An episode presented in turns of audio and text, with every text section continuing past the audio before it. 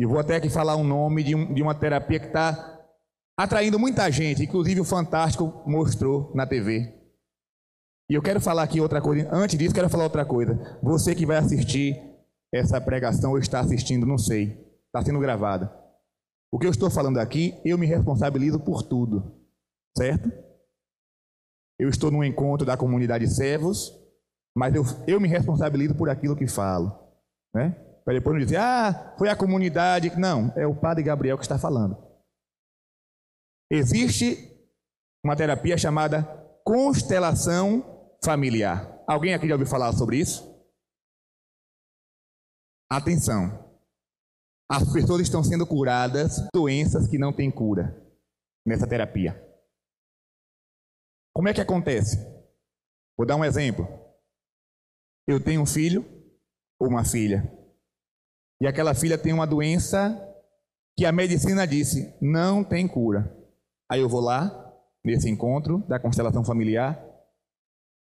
A pessoa que dirige o encontro chama alguém da plateia para fazer o papel da minha filha. Minha filha em casa, não sabe de nada.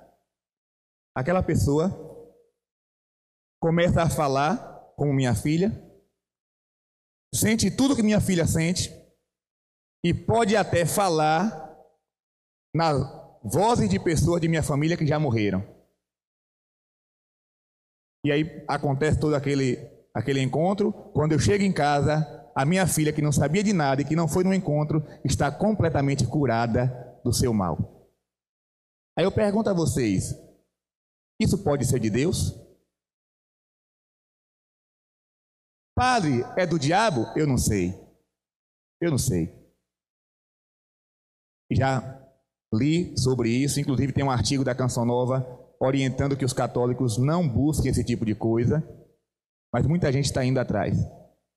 Se é do demônio, eu não faço a mínima ideia, preciso me aprofundar mais.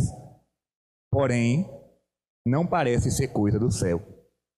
Não parece.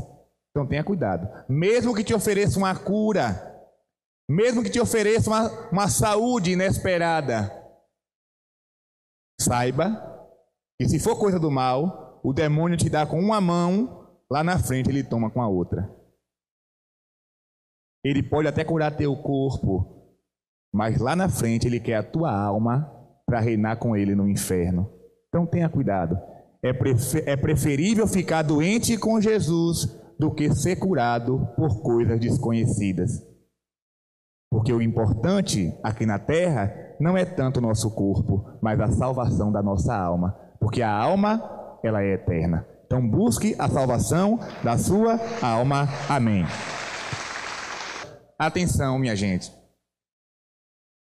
Nossa Senhora revelou em Fátima o seguinte: existem muitas modas que ofendem a Deus, nosso Senhor.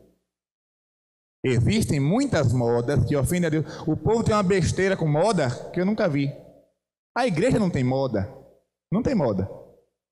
Por exemplo, as mulheres de antigamente, quando ficavam grávidas, compravam aquela roupa longa que ia lá embaixo, né? Aquela roupa bem folgadona. Aí veio Xuxa, ficou grávida de Sasha, botou a barriga de fora, as mulheres agora ficam grávidas, tudo mostrando a barriga. Ô oh, coisa linda. Ah, padre. Até mulheres católicas da igreja. Fica grávida, tira uma foto com a barriga e posta no Facebook. Toma vergonha na tua cara, mulher. Toma vergonha. E o marido do lado beijando, né?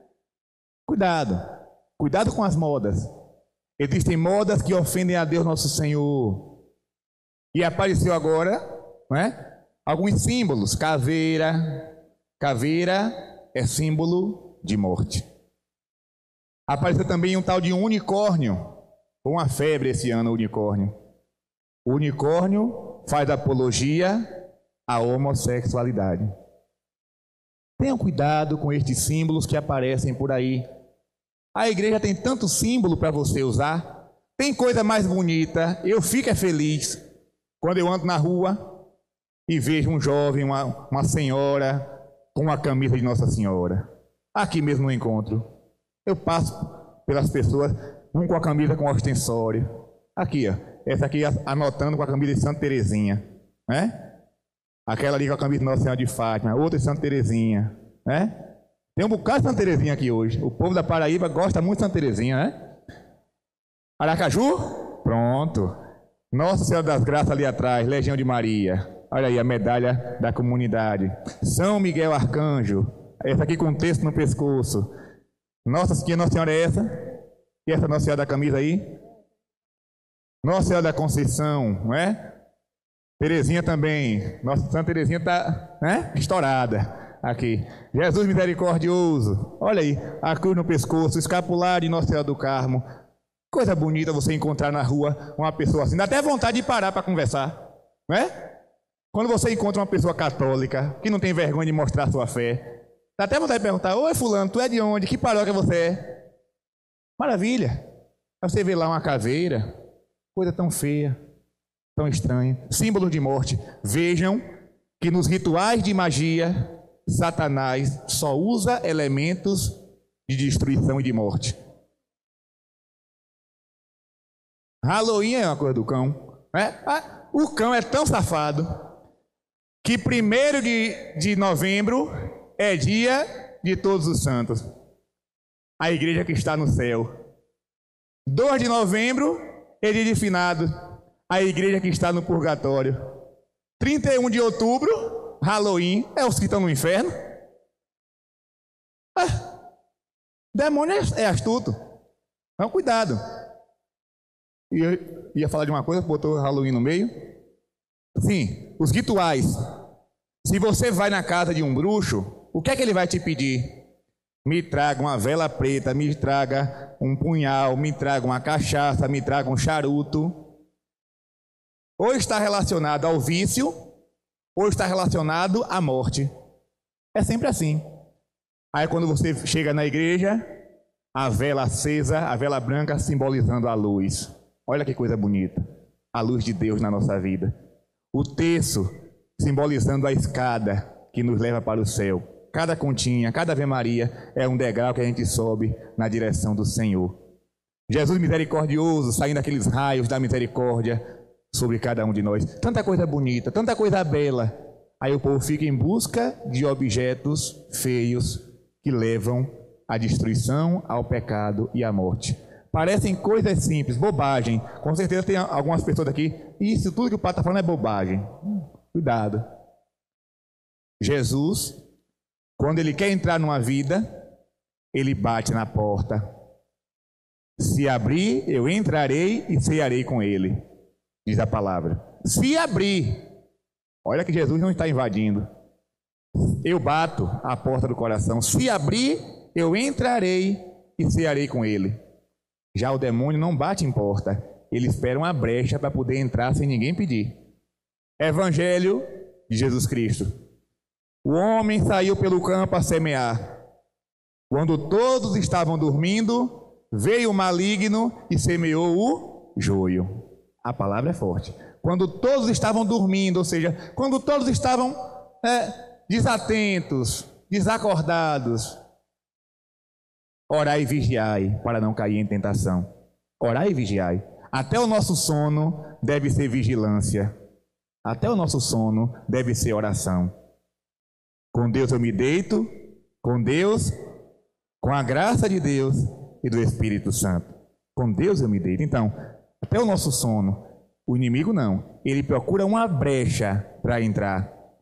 Quem nasceu na roça aqui, feito eu, levanta a mão. Quem nasceu na roça, não tenha vergonha não, viu? Quem nasceu na tenha vergonha de ser preguiçoso, mas de, de morar na roça não.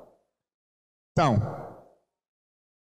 quem nasceu na roça, como eu, com certeza já viu aqueles porcos no chiqueiro com uma argola no nariz.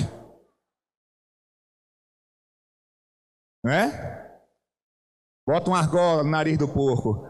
O diabo achou tão bonito que colocou, colocou, colocou no nariz do povo. Né? bota um argola no nariz, um alargador na orelha, para deixar a orelha bem esticada. Minha gente, Deus te fez perfeito. Ah, padre, não fez não que eu não gosto do meu rosto.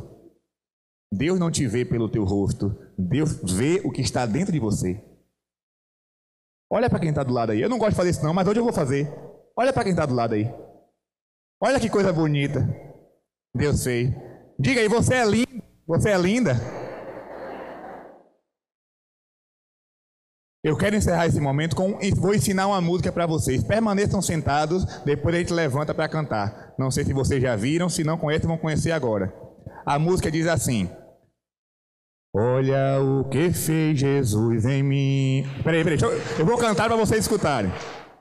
Olha o que fez Jesus em mim, me levantou, me libertou. Olha o que fez Jesus em mim. Fica de pé agora. Olha agora do teu pé, vai olhando o corpo todo. Olha o que Deus fez em você. Olha que maravilha. Olha o que fez Jesus em mim. Olha o que fez Jesus em mim. Me levantou, me levantou,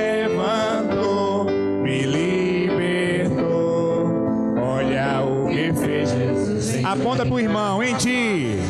Olha o que fez Jesus em ti. Olha o que fez Jesus em ti. Te levantou, te levantou, te libertou. Olha o que fez Jesus em ti. Em nós agora. Olha o que fez Jesus em nós. Por do lado. Olha o que fez Jesus em nós.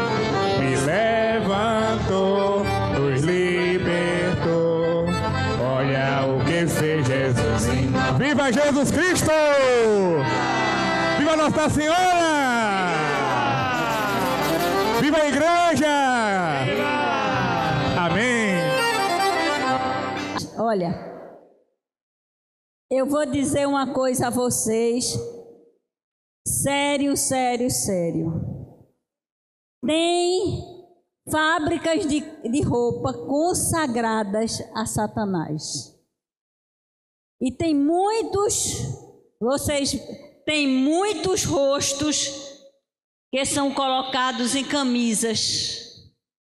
Uma vez eu estava na missa e tinha um rapaz com a cara de Satanás aqui. E como vocês sabem que o Senhor, na hora que quer, me dá dons especiais que eu vejo, e eles sabem que, que eu estou olhando, pela graça de Deus. Imagina a pessoa assistindo uma missa, olhando a cara de Satanás, olhando para a gente. Terrível. E aí, quando acabou a missa, vê mesmo, ele estava de costa para mim. Eu disse: Eu vou falar com esse rapaz e vou dar uma camisa. Ele vai escolher uma camisa de Jesus, de Nossa Senhora, a que ele quiser. Menina, sabe o que aconteceu? Ele chegou. Quando ele se levantou, que acabou a missa, eu fui atrás dele. Era um rapaz já de seus 17 anos, eu ainda era mais, jo mais jovem. E como eu morava em fazenda, minhas pernas são boas para andar. E aí, para correr também. E aí, quando eu andei atrás dele, assim, normalmente, quando pô, a missa, que ele olhou para mim, padre, esse homem deu uma carreira. E eu saí correndo atrás. Mas eu corria. Quanto mais ele corria, eu corria atrás. Nessa época eu tinha joelho bom, que hoje meu maior problema são os meus joelhos. E aí então, eu terminei alcançando ele, peguei ele assim, eu disse: Meu filho do meu coração, olha, você sabia o que você está levando atrás de você? Ele ficou todo sem palavras. Eu disse: Satanás está sendo a pele que cobre, seu corpo. Eu lhe dou uma camisa nova. Agora você me dá essa para queimar. E ele, quando eu expliquei tudo, consegui. Ele foi lá, no dia seguinte, escolheu uma camisa e eu fiquei com a beldade dele para queimar. Minha gente, quantas pessoas colocam roupas que não sabem o que é que estão colocando? Uma vez eu estava com um chinês conversando, aí ele disse que encontrou uma pessoa e aqui tinha escrito em chinês na camisa dela. Ela toda alinhadinha, toda joiada. Aí ele chamou e disse: Você sabe o que é que tem escrito na sua camisa? Ele disse: Não. Eu pertenço a Satanás. Minha gente, vocês sabem o que é isso? Levar em cima da sua pele. Nunca comprem uma roupa escrita com aquilo que você não sabe o que é que está escrito. Nunca comprem uma roupa que esteja com símbolos, procure quais são os símbolos satânicos que vocês vão ver. E você andar com uma em cima da sua pele. Algo que não vem de Deus, onde é que você vai parar? Então, não brinquem com as coisas de Deus, mas também não brinquem com as coisas de Satanás.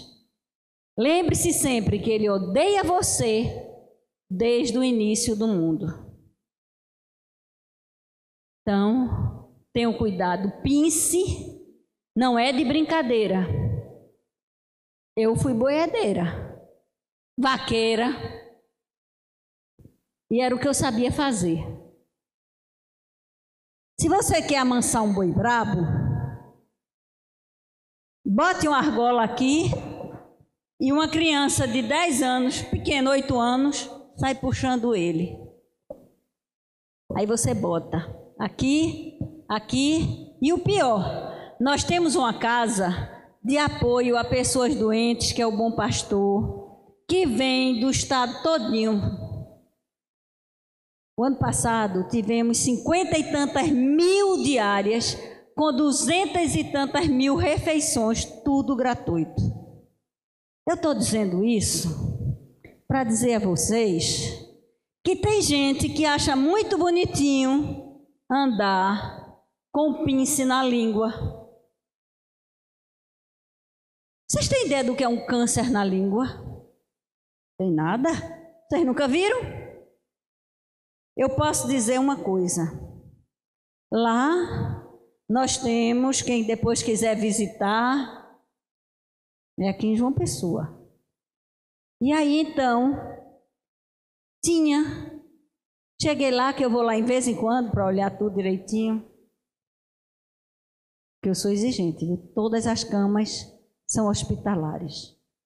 É bonito, bom pastor. Mas Lá a limpeza, modéstia à parte. Quem conhece o bom pastor, sabe. Quem conhece aqui o bom pastor, levante o braço. Eita! Como o bom pastor é conhecido. Quem já chegou e já se hospedou lá, levante o braço. Deixa eu ver se tem gente aqui. Olha! Que coisa maravilhosa. Então, sabem como é a limpeza. Os médicos entram lá, ficam impressionados. Mas por que, que eu estou dizendo isso? Eu cheguei lá um dia e era um mau cheiro desesperado.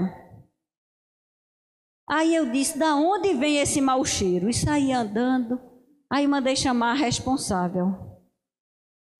Ela disse: Mãezinha, é de um homem com câncer na língua.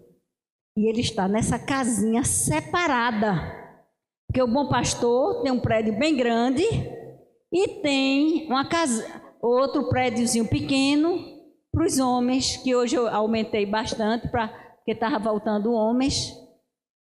Eu tirei os homens desse lugar, transferi e deixei ele lá, porque ninguém suportava um cheiro como daqui para a porta do, desse ginásio. Era um mau cheiro insuportável. Aí você vai. Eu vou fazer uma pergunta. Quem quer ter um câncer na língua aqui, levante o braço.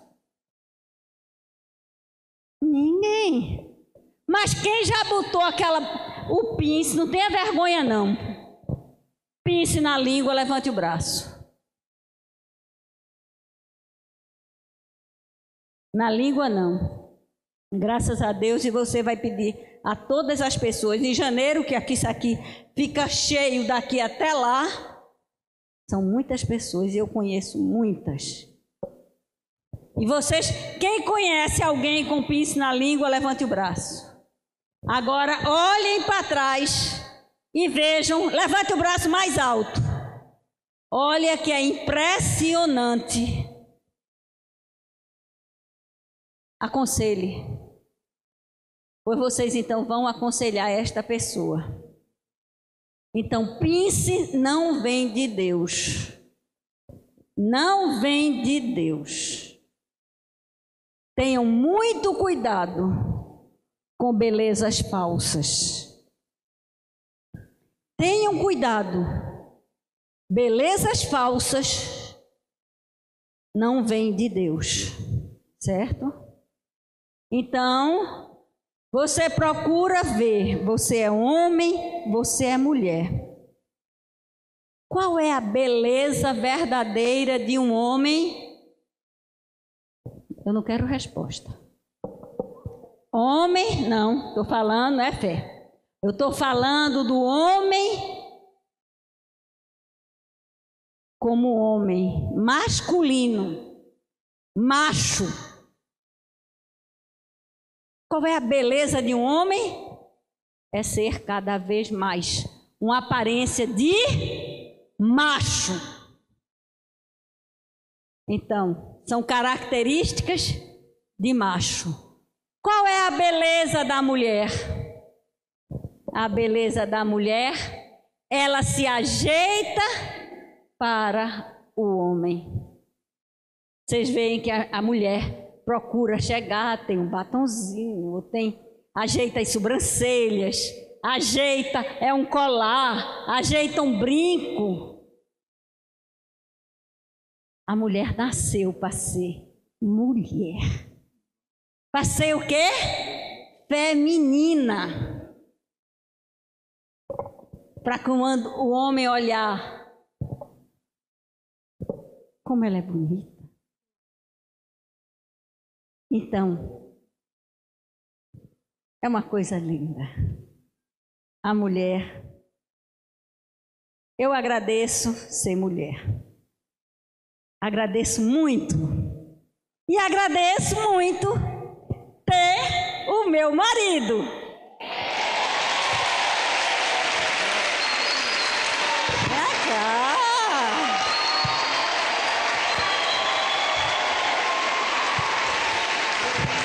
Começou a gostar de mim.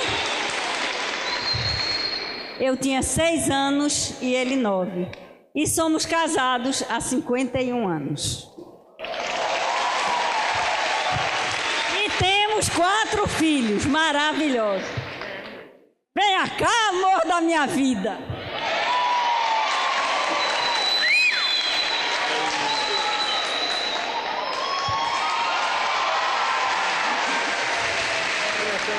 Só temos uma diferença.